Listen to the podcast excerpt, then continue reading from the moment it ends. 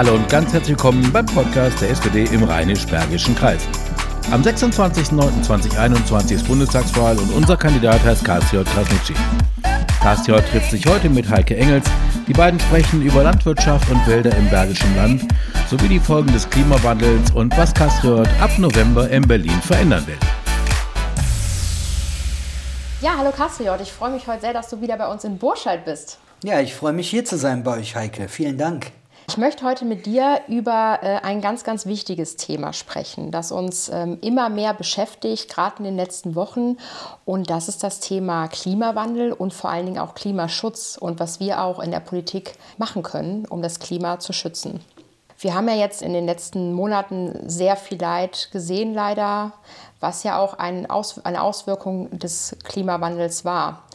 Ähm, wie hat dich das betroffen gemacht, auch selber? Erstmal müssen wir ähm, feststellen, dass die Welt verrückt spielt und der Auslöser sind wir Menschen. Und das sollte der erste Grund sein, zumindest ein Zahn zuzulegen, wenn nicht sogar viel, viel mehr. Du hast es angesprochen, auf der Welt passieren ganz viele schreckliche Dinge und ähm, ganz viel Leid ist auf der Welt und es gibt gewisse Dinge, die haben wir selber in der Hand. Und da können wir selber ansetzen und da können wir selber etwas ändern, damit unser Überleben gesichert wird. Man kann den Klimaschutz aus welchen Gründen auch immer betreiben. Einer dieser Gründe ist vielleicht ja der eigennützigste. Aber wenn du sagst, allein schon, ich bin Egoist und mein Leben soll auf dieser Welt sichergestellt werden und ich möchte, dass meine Familie, meine Freunde, meine nächsten Angehörigen auch in den nächsten Jahrzehnten und Jahrhunderten ein schönes Überleben haben, dann sollte der Klimaschutz allein deswegen schon vorangetrieben werden, damit wir Menschen auf diesem Planeten weiterleben können. Das ist vielleicht das Wichtigste. Ja, da gebe ich dir äh, auf jeden Fall recht. Und ich glaube, in der Politik ist auch schon das ein oder andere passiert. Aber wir haben jetzt einfach nochmal gemerkt, okay, wir müssen jetzt wirklich die Notbremse ziehen und jetzt auch Maßnahmen wirklich äh, ja, auch einläuten. Was wäre denn da so, ähm, sage ich mal, eins der Ziele, ja, wo wir sagen, mit der SPD, da wollen wir hin und wo du auch, sage ich mal, hinterstehst? Unser Ökosystem regeneriert sich ja zum Teil von selber. Wir gehen aber mit einer Geschwindigkeit gegen unsere Umwelt vor, ob das bewusst oder unbewusst ist. Es ist einfach so, dass unsere, unsere Natur darunter leidet. Wir müssen zum einen unsere Wälder im Rheinisch-Bergischen Kreis wieder aufforsten. Hier gibt es durch verschiedene Naturereignisse, durch, ähm, durch verschiedene Gründe, dass unsere Wälder weniger werden. Ob es durch den Borkenkäfer ist oder durch eine Hitzeperiode oder durch den menschengemachten Klimawandel. Und da können wir können wir ansetzen, dass wir mit verschiedenen Initiativen und Bürgervereinen und auch einfach nur mit unseren Nachbarn versuchen, unsere Wälder wieder aufzuforsten. Und dass da der Bund sagt, ihr kriegt Unterstützung von uns. Dass so kleine Gruppierungen von Nachbarschaften, unabhängig von irgendeiner politischen Ausrichtung, versuchen, unser Klima, unsere Welt in unserem schönen Rheinisch-Bergischen Kreis wieder zu verbessern.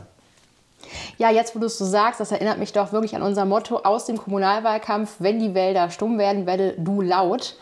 Und hier ist es, glaube ich, auch ganz wichtig, dass wir auch wirklich die privaten Leute, denen die Wälder auch gehören, unterstützen.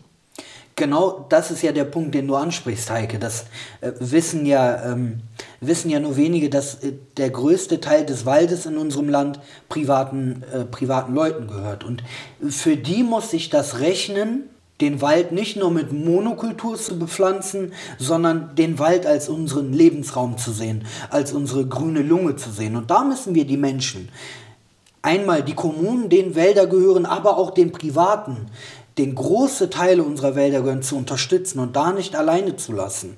Das muss sich für die lohnen, in den Klimaschutz einzusteigen. Noch eine weitere Frage, Kassiot, wäre denn, wie können wir denn unsere Landwirtschaft hier auch vor Ort vor allen Dingen fördern? Ja, es geht zum einen darum, dass wir kurze Produktionswege schaffen. Das heißt, wir wollen gar nicht, dass ähm, unsere Lebensmittel aus der weiten Welt irgendwoher zu uns kommen, sondern wir müssen versuchen, den äh, Bauern bei uns im Kreis und äh, den Metzger bei uns im Kreis zu unterstützen und äh, versuchen, ähm, die Produkte und die Lebensmittel vor Ort zu beziehen. Das geht nicht mit allem, aber das sollten wir eben versuchen und da kann jeder zu Hause privat ansetzen und versuchen, sein Fleisch, die Milch und die Eier ähm, aus der Region zu beziehen. Da wäre äh, erstmal den Bauern geholfen, weil die viel mehr Abnehmer haben, aber auch dem Klima, weil unsere Wege, die Produkte zu bekommen, kürzer werden. Auf der anderen Seite die ähm, Klimaveränderungen, die Umweltkatastrophen, die nehmen viel mehr zu und das betrifft auch unsere Bauern im Rheinisch-Bergischen Kreis. Sobald da irgendein Ernteausfall ist oder sonstige Probleme auftreten, muss der Staat sofort zur Seite stehen und da helfen und auch im Zweifel finanziell zur Seite stehen. Da hast du auf jeden Fall recht. Und wir haben tatsächlich auch ähm, einige sehr interessante Produkte bei uns im Rheinisch-Bergischen Kreis. Vielleicht schaffen wir es ja noch die nächsten Wochen, uns mal intensiver damit zu beschäftigen und das eine oder andere auch mal anzugucken hier vor Ort. Das sollten wir auf jeden Fall tun. Es lohnt sich. ja.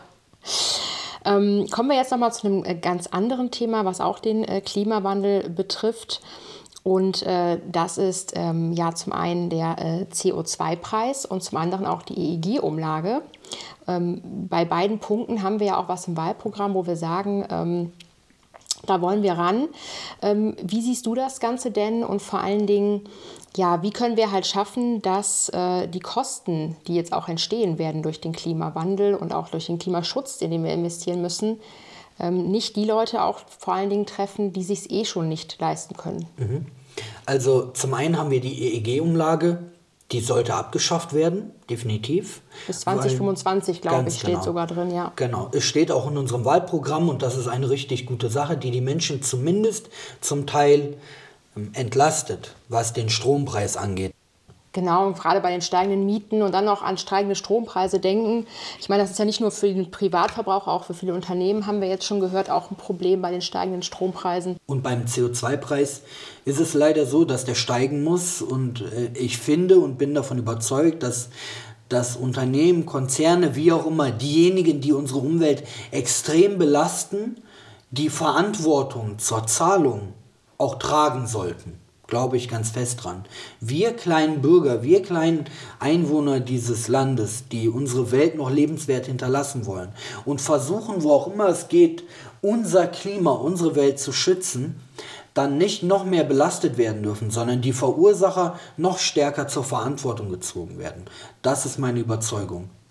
Also ganz genau, was du gerade gesagt hast. Ich glaube, es ist ganz wichtig, dass wir halt auch wirklich auch Anreize aber auch schaffen. Es geht ja auch nicht nur, das betonen wir auch ganz oft, um Verbote, sondern um Anreize für Menschen.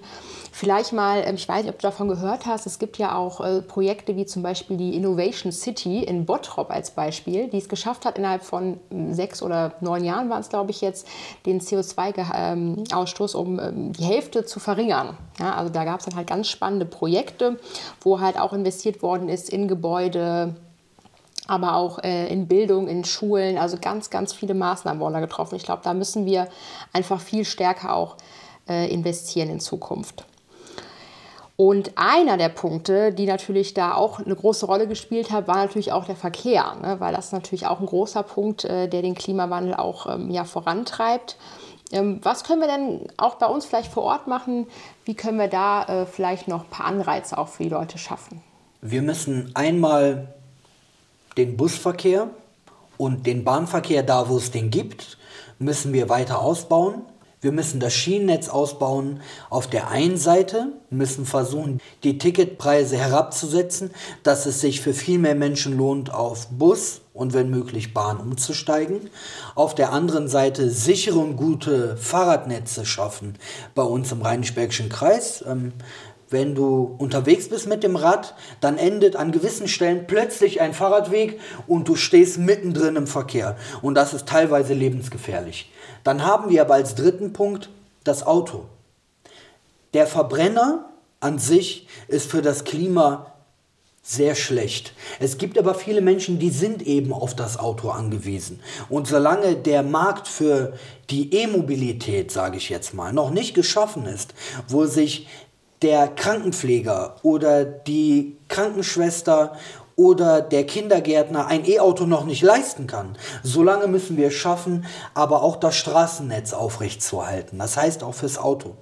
Diese Mischung zwischen Bus und Bahn, man sagt immer ÖPNV dazu ganz kompliziert, Fahrrad und Auto, das müssen wir unter einen Hut bringen, damit die Menschen bei uns im Rheinisch-Bergischen Kreis den Anschluss nicht verlieren und trotzdem etwas Gutes für unser Klima vor Ort in Deutschland, aber auch der Welt schaffen können. Ja, vielen Dank, Kastriot. Da haben wir auf jeden Fall einiges, äh, sage ich mal, vor und finde ich super, dass du da die ganzen Sachen angehen willst. Was sind ja so zwei Sachen, wo du sagst, äh, die mache ich schon für den Klimaschutz und vielleicht ein, zwei Sachen, wo du sagst, das will ich in Zukunft auf jeden Fall noch angehen, so für mich persönlich? Ich bin eine ganze Zeit mal mit dem Rad zur Arbeit gefahren. Das ist, je nachdem, wenn du Termine hast und weiter wegfahren musst, ist das schwierig, ähm, das da noch zeitlich hinzukriegen. Ja, zum einen Heike das Fahrrad, aber zum anderen eben auch, ähm, ich benutze die Bahn, wann immer es geht. Wenn ich nach Berlin fahre, ich bin jetzt ab und an in Berlin ähm, bei der SPD, bei den Genossen und Genossen. Und wenn ich ab November dann in Berlin arbeiten werde, dann gilt das Versprechen, dass ich nicht hinfliegen, nicht hinfahren mit dem Auto, sondern mit dem ICE nach Berlin fahren werde. Ja, liebe Hörerinnen und Hörer, Ihr habt das gerade vernommen, also ihr wisst Bescheid, wenn ihr euer Kreuz am 26. September bei Cassiot macht, dann haben wir sein Wort, er wird den ICE benutzen und auch für euch sorgen, dass ihr euch auch zukünftig diesen leisten könnt.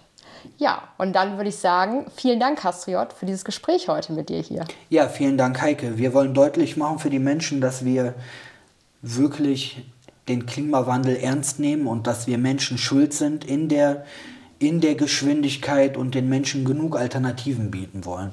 Und dafür bitten wir als Sozialdemokraten, ich als Kandidat im Rheinisch-Bergischen Kreis am 26. September um die Stimme.